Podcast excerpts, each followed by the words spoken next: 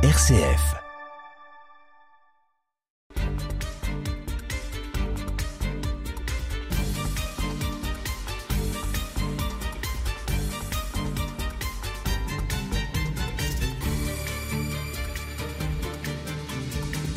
Nous vous avons présenté, lors de la dernière émission, l'histoire un peu compliquée du village de Han et surtout de ses seigneurs, qui sont à l'origine des bâtiments religieux. Si l'église date du début du XIIIe siècle, avançons jusqu'au XIXe siècle afin de découvrir ce qui en fait l'originalité. Tout d'abord, avec la personnalité de celui qui lui donne son caractère particulier, le général Maurice-Henri Duval de Dampierre. Formé à Saint-Cyr, après une carrière qu'il a menée en Algérie, en Crimée et en Italie, il a participé à la guerre et à la défaite de 1870. Retiré dans son village natal, le général entreprend de faire dans son église un sanctuaire original. Pour cela, il confie la réalisation d'une série de vitraux à un maître verrier rencontré lors de ses commandements à Évreux, Duhamel Marette. Jean-Gabriel Marette, fils d'un maître verrier, s'est associé en 1858 à Léon Gustave Duhamel. Celui-ci épouse, d'ailleurs, la fille de son nouvel associé. Le, après le départ en traite du premier, l'atelier porte le nom de Duhamel Marette et contribue à la renaissance du vitrail en Normandie. On peut en trouver de nombreux exemples sur Internet. Pourquoi notre général s'intéresse-t-il à l'église de son village natal? Il veut offrir aux fidèles des sujets de méditation à la portée de tous, mêlant religion et patriotisme. Des scènes religieuses et historiques sont le support de sa volonté. Dans la chapelle de la Sainte Vierge, une magnifique Vierge imitée de Mignard. Elle est posée en haut de l'ancienne forteresse, rappel de la présence des châtelains. L'enfant Jésus repose près d'elle. N'oublions pas qu'en 1889, l'Église prend le nom de Notre-Dame du Soldat, dénomination approuvée par le pape Léon XIII. Ceci est en lien avec un renouveau du culte marial après 1870. Dans la baie de droite figure un drapeau tricolore et quelques souvenirs historiques dans la ramure d'un grand chêne dans le fond du vitrail. Le passage d'Attila en 451, le séjour à An du roi de Prusse et de Brunswick qui en firent leur quartier général en 1792 après Valmy. Deux symboles de victoire, l'une gauloise et l'autre française. Au sommet de la baie, un ex-voto du comte de Dampierre, colonel du 8e lancier, en souvenir de ses captivités en Russie en 1855 et en Allemagne en 1870. Les vitraux de la double fenêtre du transept sud sont la reproduction exacte de deux superbes vitraux, aujourd'hui en possession du comte de Boursier, et autrefois donnés par le comte de Linange et sa femme Madeleine de Grandpré, ancien possesseur de Han. À gauche est représentée la mise en croix et à droite la descente de la croix. Les deux donateurs se représentaient à genoux. S, comte de Linange, seigneur d'Aprement, maréchal du Barrois, et Madame Madeleine de Grandpré, sa femme, comte de Dampierre, baronne de. Encore la volonté de laisser l'empreinte historique de la famille des seigneurs de. Vitraux du bas-côté sud. D'après Alexandre Preutret, le soldat mourant sur le champ de bataille ou la dernière pensée. Pour certains, il évoque le poème de Rimbaud, Le dormeur d'Ouval. C'est un trou de verdure où coule une rivière. Vous connaissez tous la suite. Les tableaux de Protet représentent des scènes de genre militaire. Rappelons qu'il a suivi l'armée en Crimée, en Italie et en 1870. La vie des soldats, les batailles, le patriotisme étaient son quotidien. Dans le haut du ciel, la croix de Constantin. It noc signo une caisse, par ce signe tu vaincras. N'oublions pas que c'est la tradition que Constantin ait dû sa victoire à l'intervention du Dieu des chrétiens. Autour de la croix, une banderole avec la devise du centenier de Notre-Dame du Salut, c'est-à-dire du général. Devoir, religion, patrie. L'absolution donnée par un prêtre à des naufragés, d'après une toile de Poisson. Le prêtre, soutenu par les parents de ceux qui sont en péril de mort, se dresse au bord de la jetée en élevant bien haut le signe de la rédemption. Dans le ciel tout noir de nuages, il n'y a qu'une faible éclaircie à travers laquelle on voit briller une étoile blanche d'une merveilleuse transparence. Donnée en souvenir de la famille Ségur, alliée à la famille Duval de Dampierre. Il s'agit de Rosalie Ségur Cabanac, mère de la victime de 1792 et donc grand-mère du général. La famille avait émigré en Autriche au moment de la Révolution. La dernière fenêtre de ce côté est consacrée à Saint Vincent de Paul. Près de lui est représentée une sœur de la charité soignant un galérien qui l'appelle ma sœur. Dans l'eau du vitrail, la croix de Genève qui compatit surtout aux misères physiques. Notre-Dame du Soldat, pourvoyante au moral. Donnée en souvenir de Madame de Riocourt d'Aulnoy, née Marie du Val de Dampierre. Ici, une vertu chrétienne est évoquée, la charité.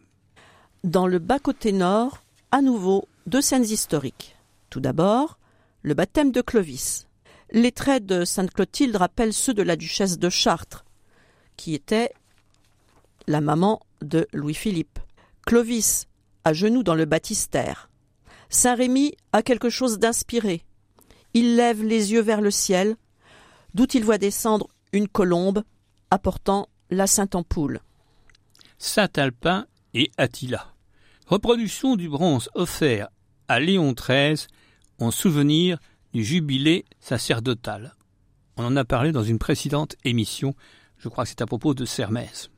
Le farouche dévastateur semble vouloir s'élancer vers de nouvelles conquêtes.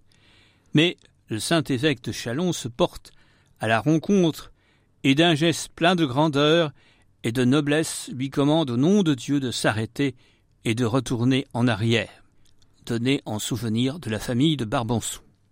La messe en Kabylie, d'après le tableau d'Horace Vernet. Le prêtre est don François Régis, ami de Vernet, fondateur de la trappe de Stawelli, à la construction de laquelle il a été aidé par les militaires. Au fond du tableau, les montagnes de Kabylie parsemées de sources d'eau chaude.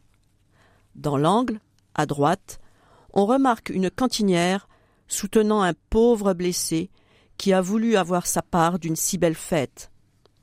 Donné en souvenir de Madame et Mademoiselle Haine, branche catholique insigne bienfaitrice de Notre-Dame du Soldat. Le zouave trappiste. Un trappiste portant au front une large cicatrice, pris à genoux, les bras croisés au bord d'une fosse entr'ouverte. C'est le tableau d'Horace Vernet. Au fond, un militaire en costume de zouave, il regarde le religieux prier semble dire Voilà ce que j'étais, voilà ce que je suis, j'ai donné mon sang à ma patrie. Je donne mon âme à Dieu. Faites comme moi, car bientôt la terre s'ouvrira pour reprendre votre dépouille mortelle. En souvenir général Brice, compagnon d'armes du bienfaiteur, ces deux œuvres, encore une fois, soulignent le lien entre la religion et le sens du dévouement à la patrie. Dans la grande fenêtre à trois baies du transept nord est représentée la reconstruction de l'église. Le second plan offre le spectacle d'un chantier en pleine activité, avec de lourds attelages apportant des matériaux, les tailleurs de pierre, les bardeurs et poseurs, un peintre verrier et un homme en train de boire. Au premier plan de la baie du milieu, une dame en costume du pays fait l'aumône à une famille pauvre. Près d'elle, un jeune homme qui lui ressemble présente le plan de l'église. Un peu en arrière, un prélat semble se hâter vers l'église. C'est l'évêque de Chalon au XIIIe siècle, Gérard de Douai. Il est représenté sous les traits de Charles-Antoine Henri Duval, évêque de Clermont de 1802 à 1833. Léon XIII bénissant. Dans la chapelle de Saint-Jean-Baptiste, portrait de Léon XIII, bénissant la ville et le monde du haut de sa grande loggia de la basilique vaticane. Debout sur sa sedia gestatoria, les traits illuminés par un rayon venant du ciel, il élève ses bras vers le ciel, où il semble puiser les grâces divines pour les répondre sur le monde. Léon XIII, connu pour son encyclique Renovom Novarum, qui expose la doctrine de l'Église en matière sociale, est le premier pape à avoir accepté d'être filmé, en souvenir du marquis Léon d'Ugleville, gendre du général. Les fonds baptismaux sont en forme de barque, en marbre des Pyrénées. Ils sont un don en souvenir des maréchaux Saint-Arnaud, Randon, Camp-Robert, Bosquet et Leboeuf. Un tronc en griotte d'Italie reposant sur une très jolie colonne torse en marbre. Une inscription gravée sur la coupe nous apprend que c'est un don des officiers et cavaliers du 8e lancier. La chapelle de la Sainte Vierge est l'endroit où la famille Duval de Dampierre se tenait. Elle sert aussi de sépulture à plusieurs membres de la famille. Tradition de la sépulture des seigneurs dans leur église. Parmi elles, Marie-Charlotte Duval de Dompierre, morte le 30 septembre 1742, âgée de 42 ans, elle a laissé une ferme assez considérable dans le revenu et versée aux pauvres de la paroisse. Jean Armand Duval de Dampierre, baron de Han, seigneur de Sombionne et de Meigneux, chevalier de l'ordre de Saint-Louis, mort le 5 août 1743, âgé de 50 ans. Les cœurs d'Henri Duval de Dampierre, généralissime de la cavalerie impériale sous Ferdinand III, tué au siège de Presbourg en 1620, à la tête d'une armée de dix mille hommes, il tentait de s'emparer de cette ville. Le cœur également d'Henri Duval, comte Dampierre, général au service de Louis XIV, tué au siège de Candie en 1668, priez Dieu pour eux. Rappelons que le siège dont nous venons de parler, a opposé les Vénitiens à l'Empire ottoman pendant 21 ans et s'est terminé par la victoire ottomane malgré l'aide de la France. Vers le côté droit du maître-autel, souvenez-vous dans vos prières de Messire Anne Elzéar de Han, mort de sa fidélité sous les yeux du roi Louis XVI à son retour de Varennes le 22 juin 1791 et qui est inhumé dans cette église tombeau de ses ancêtres.